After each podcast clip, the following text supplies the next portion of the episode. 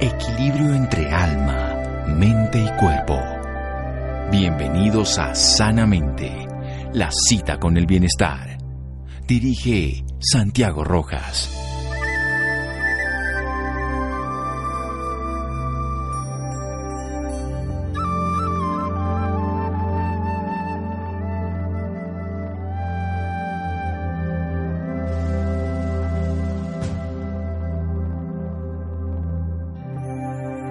La vida que tienes para poder vivir la vida que amas. Hussein Isha.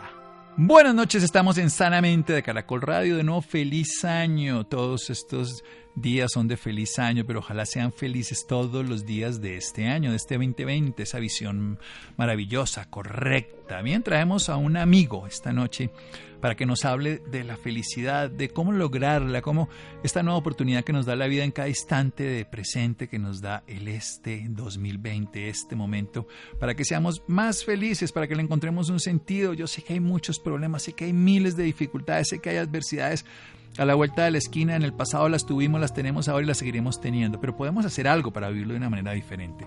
Nuestro invitado muy conocido, Juan Manuel Correal, él es un comunicador y conferencista, inspirador de vida, experto en el tema que nos acontece, que nos acomete hoy, felicidad, y autor de libros de conexión personal. Papuchis, Papuchis es reconocido por sus 25 años participando en programas de radio y televisión, periodista y autor del libro Sonríe, todo está bien en el 2013, La escalera al cielo en el 14 y Las puertas están abiertas del 2018, conferencista motivacional. Además, un gran ser humano y un amigo. Papuchis, buenas noches y gracias por acompañarnos. Feliz año. Mi querido Santi, con ese intro, pues eh, me tocó coger a, a, escobazos el ego porque se, se empezó a asomar mucho que, ya quería sentarse, quitarme, quitarme el teléfono para hablar contigo con, con esos elogios y con esa presentación. Un abrazo, Santi, y, para todos los oyentes de Caracol. Bueno, hay que disfrutar todo lo que le digan a uno, pero también hacerlo como hacía Krishnamurti, que pues no hay que identificarse con él, hay que disfrutarlo cuando uno le digan algo bonito, que además en este caso es merecido y cierto. Bueno, vamos a la felicidad. ¿Qué es la felicidad para Papuchis? Wow, esa pregunta que uno quisiera responder sin clichés pero, pero es esa que no se busca afuera, ¿no? Esa que, que tiene tu propia ropa, esa que está en tu armario. Cuando tú dices, hombre, no sé qué ponerme hoy, pues te pones contento. Eso. feliz.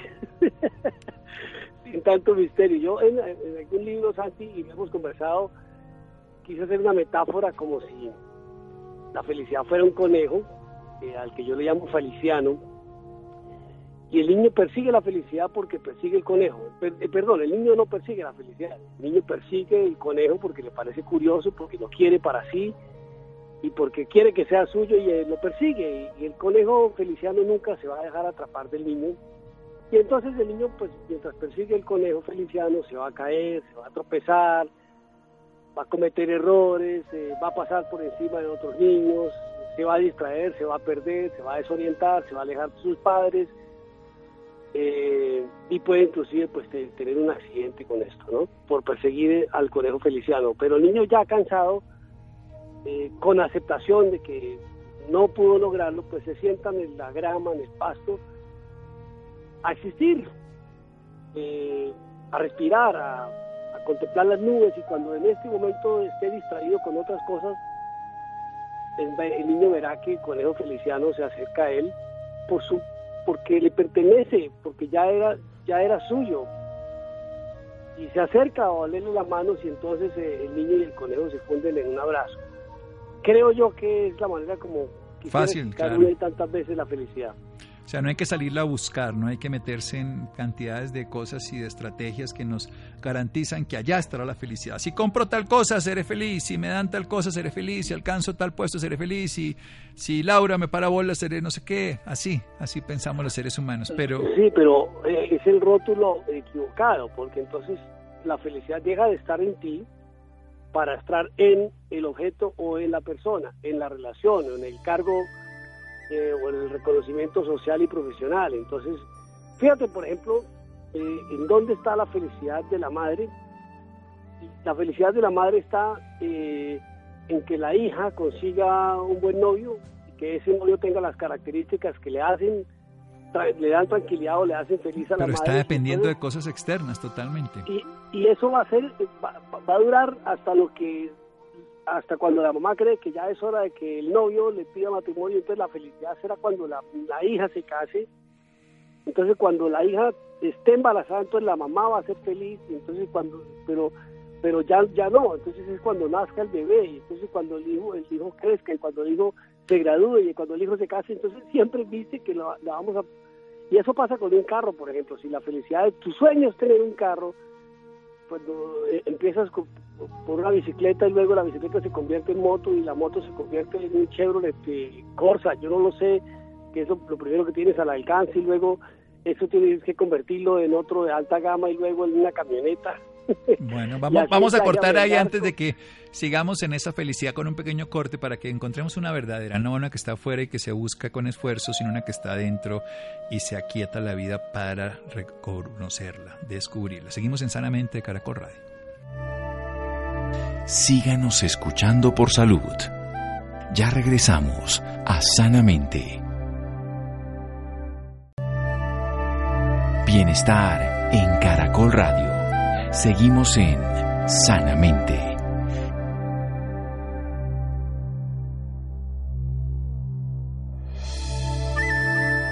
Seguimos en Sanamente de Caracol Radio. Siempre hay una nueva oportunidad. Hoy es una nueva oportunidad. Hoy es un gran día. Hoy es un gran año. Hoy es un gran momento. Hoy es el instante de tiempo de nuestra felicidad. ¿Por qué? Porque siempre ha estado con nosotros.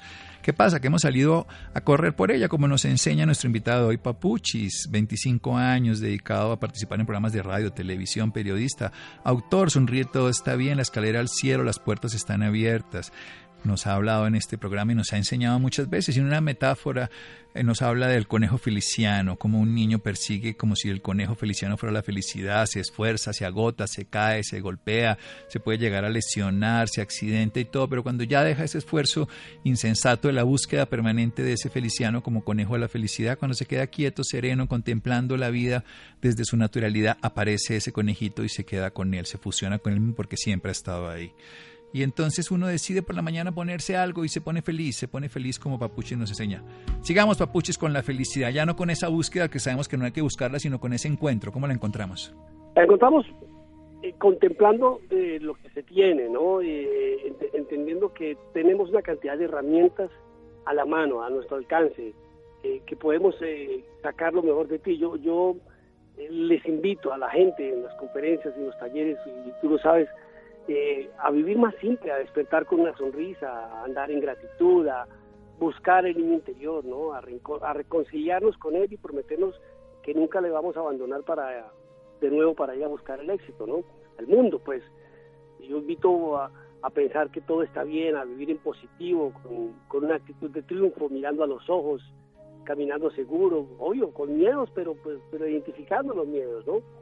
Sin temores, eh, uno se traza metas, visualiza sueños, eh, uno aprende a perdonar, a, no juzgar, ni señalar, ni criticar, eh, a ver nuestros actos desde de, de nuestra inocencia, porque todos somos inocentes. Lo que pasa es que pues en el camino de la vida, pues, hombre, nos hemos equivocado y nos juzgamos y nos culpamos, y entonces uno así aprende a declarar inocentes a los demás, entendiendo que también se están equivocando como, como, como imperfectos que somos, incluyéndonos a nosotros mismos. Que cuando uno empieza como a revisarse, eh, eh, se quita un peso encima con, con esa necesidad de que el otro eh, es el culpable de tus desgracias, de, de, de, tus errores, de tus equivocaciones, porque ya empieza uno a probar la humildad, a, a compartir, a ofrecer gestos de amor, desde el amor. No es que, no es que, Santi, no es que tenga uno que convertirse en un santo, sino ahí sí como tú dices, a vivir sanamente. Yo no soy un tipo santo, yo soy un tipo quizás más sano que antes, pero porque mis pensamientos son sanos eh, y mis emociones también. Entonces, cuando uno comienza a darle un giro a la vida, no a cambiar la vida, sino la forma de vivirla, de manera que esa nueva actitud nos lleve al norte de la felicidad, a llevar una vida sana, como te digo, más, más que santa, a comer sanamente, a alimentar tu espíritu conectándote cada día eh, a través de la meditación, por ejemplo, donde uno encuentra espacios para orar, para reflexionar y contemplar la existencia de, Dios en nuestras vidas. Así se desintoxica también uno del cuerpo, aprende a, comer bien, a no, consumir azúcares, grasas, ingredientes químicos que sabemos que nos hacen daño. Esto es, es la conciencia, tomar agua o limonada y menos gaseosa, equilibrar, vivir en equilibrio, equilibrar las copas, a descansar, a dormir bien, a desconectarse del exterior para conectarse con, el interior. Pues hombre, podríamos hablar durante horas acerca de, cómo eh, ser feliz.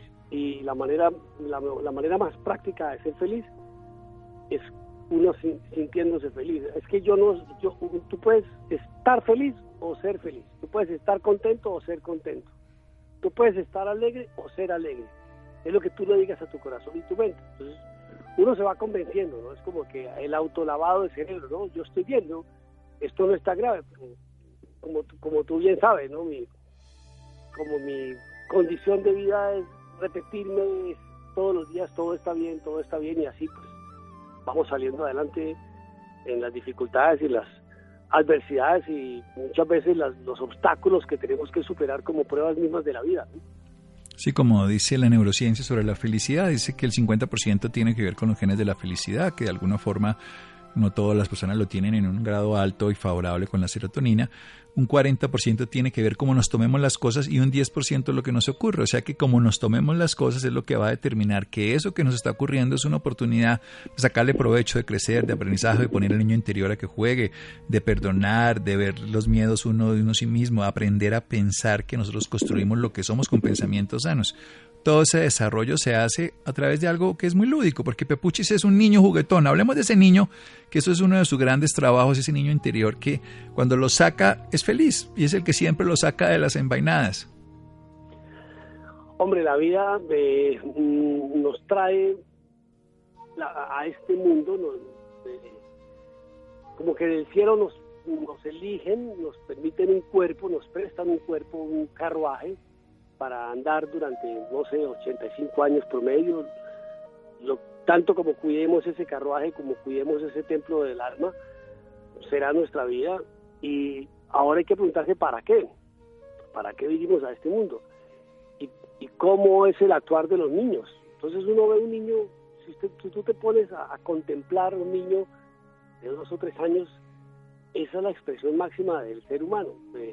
Así vinimos y así somos. Lo que pasa es pues que vienen, venimos a cambiar nuestras conductas por las creencias a las que somos sometidos y pues las condiciones a las que eh, nos comprometen nuestros mismos padres y, la sociedad. Pero en la naturaleza del niño está la máxima expresión. Ahí hay felicidad, ahí hay inocencia, allí hay pureza, ahí hay gracia, hay bondad, hay compasión, hay, eh, hay gratitud.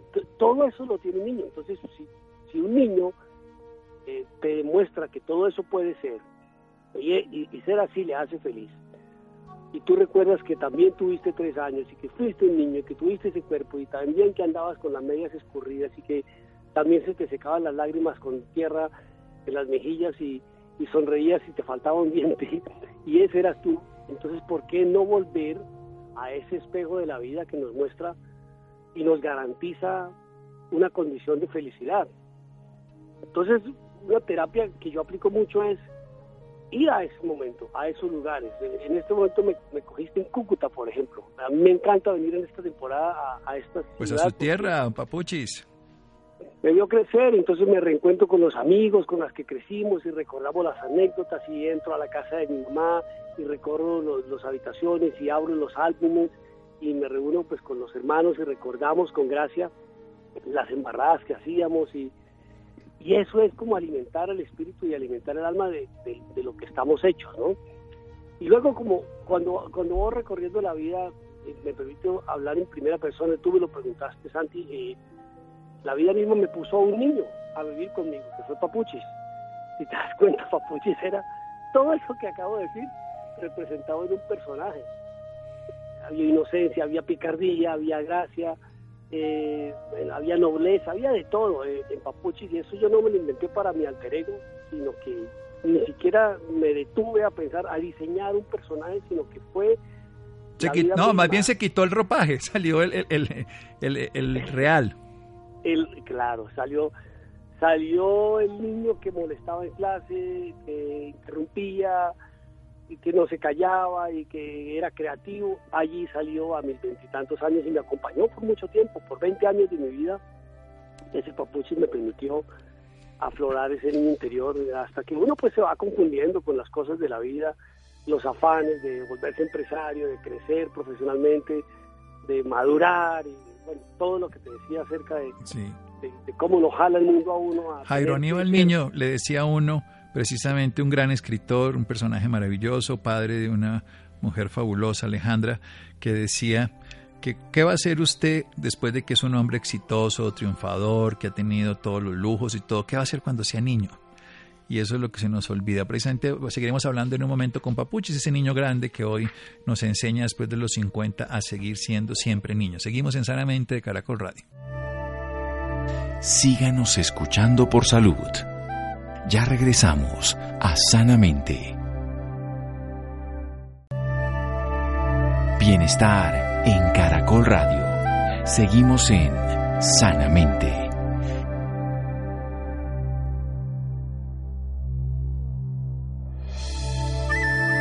Seguimos en Sanamente de Caracol Radio. Papuchis, Juan Manuel Correal, comunicador, conferencista, inspirador de vida, experto en felicidad, autor de libros de conexión personal, como La escalera al cielo, todo está bien, sonríe, todo está bien, y las puertas están abiertas se sobrepuso a un derrame cerebral que amenazó su vida y su habla, y después lleva un mensaje cuando no podría volver a hablar, y un mensaje que nos está hablando del Feliciano, su conejito, que es como descubrir la felicidad que ha estado siempre en nosotros, sacando ese niño interior, recordando que todo en realidad está bien, aprendiendo a perdonar, viviendo sus miedos de frente, con pensamientos sanos, no santos, sanos, sanos para cambiar su forma de vivir la vida, de verla de una manera coherente una vida que le permite llegar al interior y reconocer esa conexión con su mundo interno, desconectándose tanto del mundo exterior, que es el más motivante para recuperarse esa fuerza interior, esa meditación, y aprendiendo no solamente a estar contento, sino a ser contento, a ser feliz, a ser alegre, y no solamente a estar, que es un estado transitorio, sino es un estado de permanencia del ser,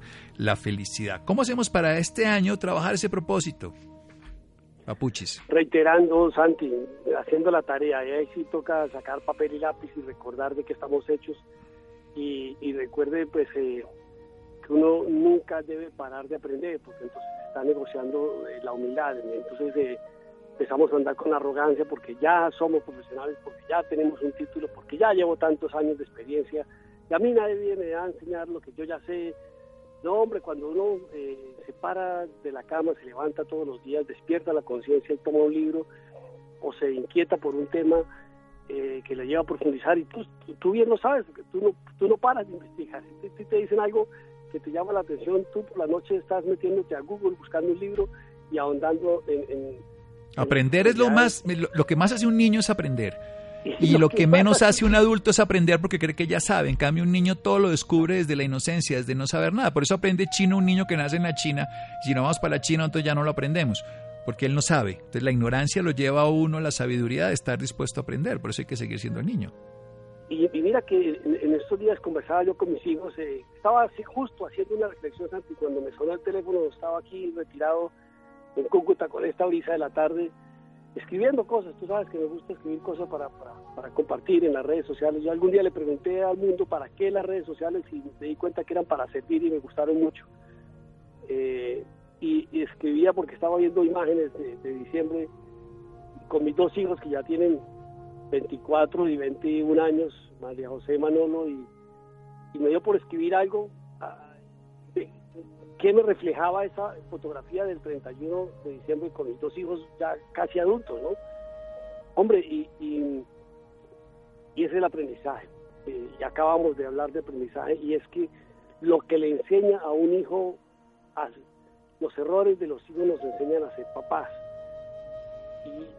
Y me imaginaba como propósito valorar cada instante con mis hijos, por ejemplo y me imaginaba mostrándoles el camino y caminando con ellos mientras me, lo permitan, ¿no? Porque también hay que darles libertad para que vuelen, enseñándoles el norte, eh, pero no diciéndoles allá está, sino uno andando hacia el norte para que ellos se conozcan la ruta, para que se den cuenta por... Porque se vayan acompañados. Mostrándose real, no como el eh, héroe superpoderoso que no sufre, llora ni se equivoca, ¿no? Me imaginaba lo que me enseñó mi padre, por ejemplo, que me, habló de, la bondad, de la gentileza y la compasión, pero con su ejemplo, no me, no me sentó a, dar mi discurso. Cátedra. No, eh, yo, yo conocí la gentileza a través de la obra de, la vida de mi padre, por ejemplo. No sé si yo soy gentil, pero quisiera, quisiera hacerlo. Pero eso no se enseña, pero se aprende, ¿no? Los hijos pueden aprender de tus actos. Eh, los hijos pueden experimentar la grandeza del perdón cuando ellas se equivocan y uno les perdona, por ejemplo, y eso se llama corregirlos con amor, no confundiendo firmeza con dureza. Es que yo tengo que ser firme, sí, puede ser firme, pero dulcemente firme. Eh, explicándoles que no es necesario, que es una, mejor, una muy buena opción. Y, yo decía, por, y conversaba con mi esposa Carolina, ¿no? Hombre, ¿cómo, cómo les exijo presencia a mis hijos? Y, yo analizaba, tengo que yo ser coherente y revisar si yo estoy presente en sus vidas para exigirles presencia. Y la presencia no es estar juntos, es estar unidos. Un, propósito en este año es estar unidos. Quizá la geografía no nos permita eh, las distancias, pero estar unidos es en una llamada, en un buenos días, en un buenas noches, en un almuerzo, eh, eh, en una cena. Hay familias que están juntas, pero no están unidas. Eso es un propósito lindo para este año. Enseñarles a, los hijos a, pescar, no ya, ya no es momento de darles el pez en la boca porque no les, no les hago un favor. Y eso es parte del aprendizaje de la vida, entender que uno eh, se puede formar como padre a través de ellos para que entonces uno comience a ser el hijo que nuestros padres merecen y eso hacía la relación con, estoy aquí en esta ciudad, en Cúcuta, vine a visitar a mi madre, ¿cómo soy un buen hijo para mi madre en estos días? Y tomo el, eh, reflejo de mis hijos, eh, absorbo lo que yo quisiera de ellos y entonces lo traslado a mi madre y, esa expectativa eh, me lleva a complacerle, ¿me, entiendes? a regalarle tiempo, no, no, no, no todo es dinero, ni regalos, es tiempo, es es cariño, es eh, escucharle, es eh, bueno, tantas cosas que nos hacen felices y no, no cuestan dinero, ¿no? que realmente nos hacen felices, porque cuando uno mira todas las investigaciones, las inversiones reales son las experiencias, no los objetos. Los objetos, después de dos o tres semanas, nadie tiene una realidad de entusiasmo similar con, una, con un objeto, pero sí de una experiencia. De hecho, uno olvida lo que le dijeron, olvida lo que hizo, pero nunca olvida lo que sintió con una persona. Eso es lo que se queda siempre eterno. Y cuando uno sintió una experiencia de amor con la madre, con el padre, pues eso queda toda la vida ahí de manera permanente y sobre todo generándole a uno ese estado de, felicidad, que es volver a encontrar ese conejito feliciano que siempre ha estado dentro de nosotros. ¿Cómo, cómo, y ¿Cuál es el problema fundamental de todos los propósitos, papuchis? Que las personas rápidamente empiezan con entusiasmo, pero rápidamente lo sueltan, se aburren, les cuesta trabajo persistir, generan la sensación de que no vale la pena. Ayer precisamente hablábamos con alguien que estábamos aquí, Camilo Cruz, sobre el tema muy puntual específicamente del tema de ser arquitectos y nos hablaba del propósito del proyecto, de cómo generarlo, cómo el trabajo de escribirlo de manera concreta, o sea, nos daba cinco puntos que me parecen absolutamente válidos y que la gente no los logra, que es escribirlo en una libreta, que es de una forma específica y concreta, que con metas realizables, que comienza en la regla ya mismo, que son seis horas, y que si uno se decae, pues entonces em, empieza, si se decae, es ser capaz de perdonarse y volver a examinar qué aprender y volver a reiniciar. Yo quiero que nos centremos en un plan 1, 2, 3, así como Papuchi lo sabe, en la forma que quiera de la felicidad. Específicamente, ya no de metas externas, de alcanzar, de lograr, de desarrollar, bajar de peso y todas esas cosas, sino de la felicidad, que es el sentido de nuestra existencia verdadera. Primero, medida, hay que volver a la disciplina, ese es mi punto número uno. Eh, tenemos que ser eh, autodisciplinarnos. Y uno nunca es viejo para cambiar su estructura. Siempre puede decir, hombre, si yo no hago una rutina, que es la mejor manera de hacer una, de, llegar a la disciplina, tú sabes que te empiezas a, levantar, a despertar media hora antes para meditar, eso es aparte de la rutina, y luego tienes eh, este paso y este otro, y, y esa rutina te lleva a una disciplina, con toda seguridad que ese, esas primeras seis horas que decía Camilo Cruz, la, arquitectura del éxito, te llevan a que, a que ya comenzaste. Y, la segunda palabra es perseverancia. Tú tienes un rompecabezas de mil piezas y lo comienzas a armar, hombre, no, no vas a descansar hasta que no lo veas terminado. Yo no creo que tú seas capaz de pasar por encima del rompecabezas una y tantas veces durante el día sin ni siquiera ponerle, hacerle esfuerzo de poner una ficha más. Yo creo que ese es el, el, camino máximo de, de, alcanzar el, éxito o, la felicidad, como en este caso. Y lo otro es creerse la mano. Uno tiene que creerse que es feliz. Uno tiene que creer, creer que, se lo merece, que, que, que, el universo, que usted ha hecho cosas lindas en la vida, que la ley de la compensación te va a premiar y que, es tuyo. Y, tú decretaste de fin de año unos deseos, unos anhelos, unos proyectos y son tuyos, pero si no así te sientas no sacas las puntillas, eh, los clavos, la madera y el, martillo, pues no vas a tener lo que lo que alguna vez visualizaste en tu mente. Entonces, para mí, la persevera, eh, la disciplina, la perseverancia y creer, creer en, su proyecto. Creer es, la certeza, es más que la fe, es la certeza. Tú, es que yo ya estoy viendo el proyecto, es que yo ya ya lo estoy viendo andando, ya sé qué personas quiero contratar, ya sé qué nombre le voy a poner, ya visualicé el letrero, eh, estoy viendo las publicaciones en las redes sociales, invitando a la gente, contándoles que ya existe. Eh, tú dices, Santi, voy a escribir mi más reciente libro. Y desde que empiezas a escribir el prólogo, pues el, la introducción, el prefacio, tú, ya, ya viste la portada ya lo estás viendo, ¿no? En sí, sí, hay que estarlo haciendo, diciendo y haciendo, como diríamos de una manera pero cotidiana. Si no tienes la disciplina para sentarte. Ni la perseverancia, claro. Y, la perseverancia para seguir estudiando, seguir investigando, tomando apuntes de aquí. el mundo está lleno de, mensajes, las películas están llenas de, libretistas y guionistas que, que están. Hay unas líneas. Cuando yo empecé a sentir que, que comenzaba a elevar el estado de conciencia, empecé a entender las señales que nos está dando el mundo en todo momento. Todos los días. Sí. En todo momento. En la película, en el libro, eh, en la conversación del pasajero de al lado. Siempre la vida te está hablando, pero para eso.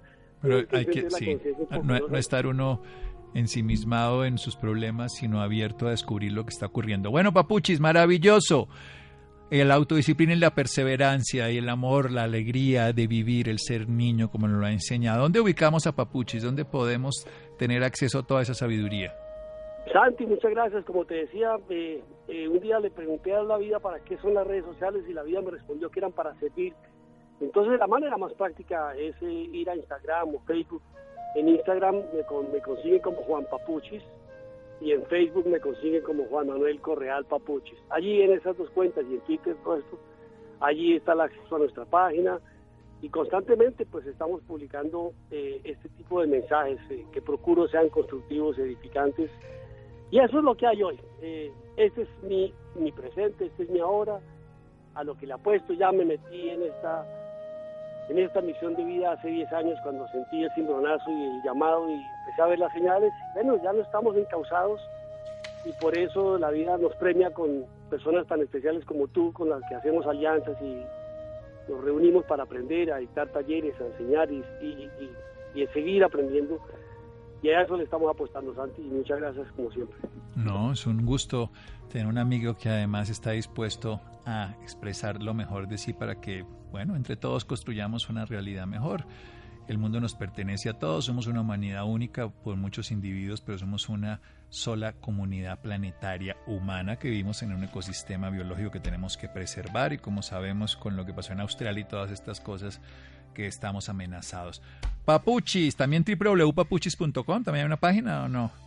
Claro, Santi, esa es la página oficial, ahí está todo, www.papuchis.com, estamos en en remodelación, en renovación, pero allí todavía está lo que ofrecemos y espero que tenga mucho por ofrecer este año. Seguro que sí. Instagram Juan Papuchis, Facebook Juan Manuel Correal Papuchis, www.papuchis.com. Feliz año nuevamente Papuchis, feliz, feliz como lo es y feliz, feliz para todos los que usted de su corazón toque. Gracias, maestro, y tú sabes que el que ríe de último rinde mejor. Así Hakuna será. Matata. Hakuna Matata, sí señor. Seguimos en Sanamente de Caracol Radio. Síganos escuchando por salud. Ya regresamos a Sanamente. Bienestar en Caracol Radio. Seguimos en Sanamente.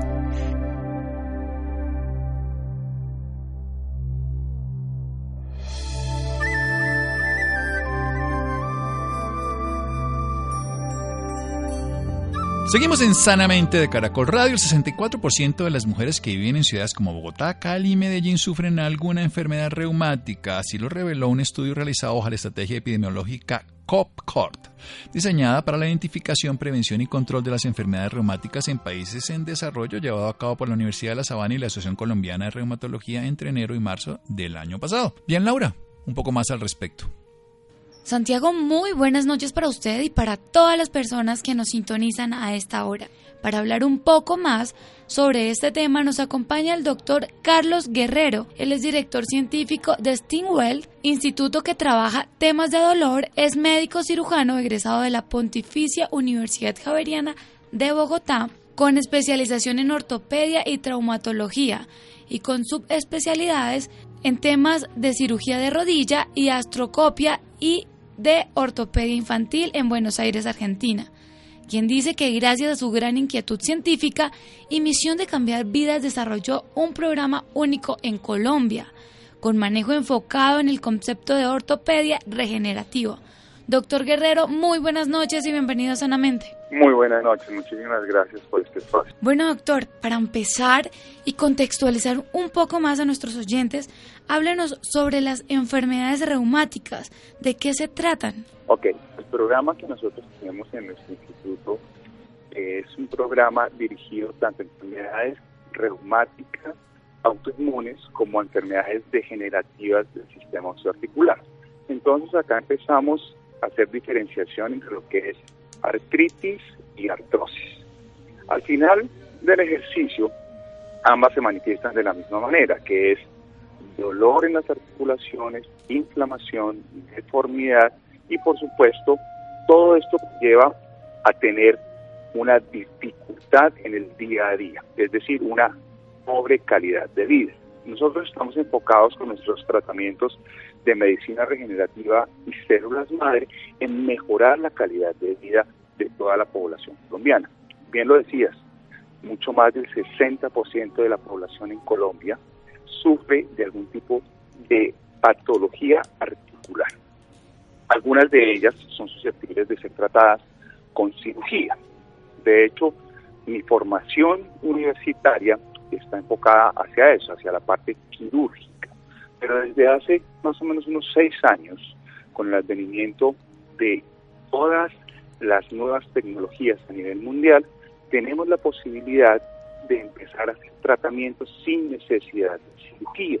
¿Esto de qué se trata? Se trata de hacer unos protocolos en los cuales se hace una preparación de los pacientes con antioxidantes, los cuales nos empiezan a disminuir la inflamación a nivel de las articulaciones, nos ayudamos de terapias como las ondas de choque, como el láser, como la magnetoterapia, todo eso, como te digo, encaminados a disminuir inflamación a nivel de las articulaciones.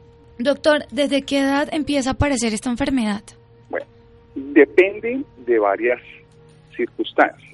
La artrosis empieza a gestar desde que nosotros empezamos a perder hidratación en el cuerpo, que está demostrado que aproximadamente desde los 35 años la cantidad de agua en el cuerpo humano empieza a disminuir.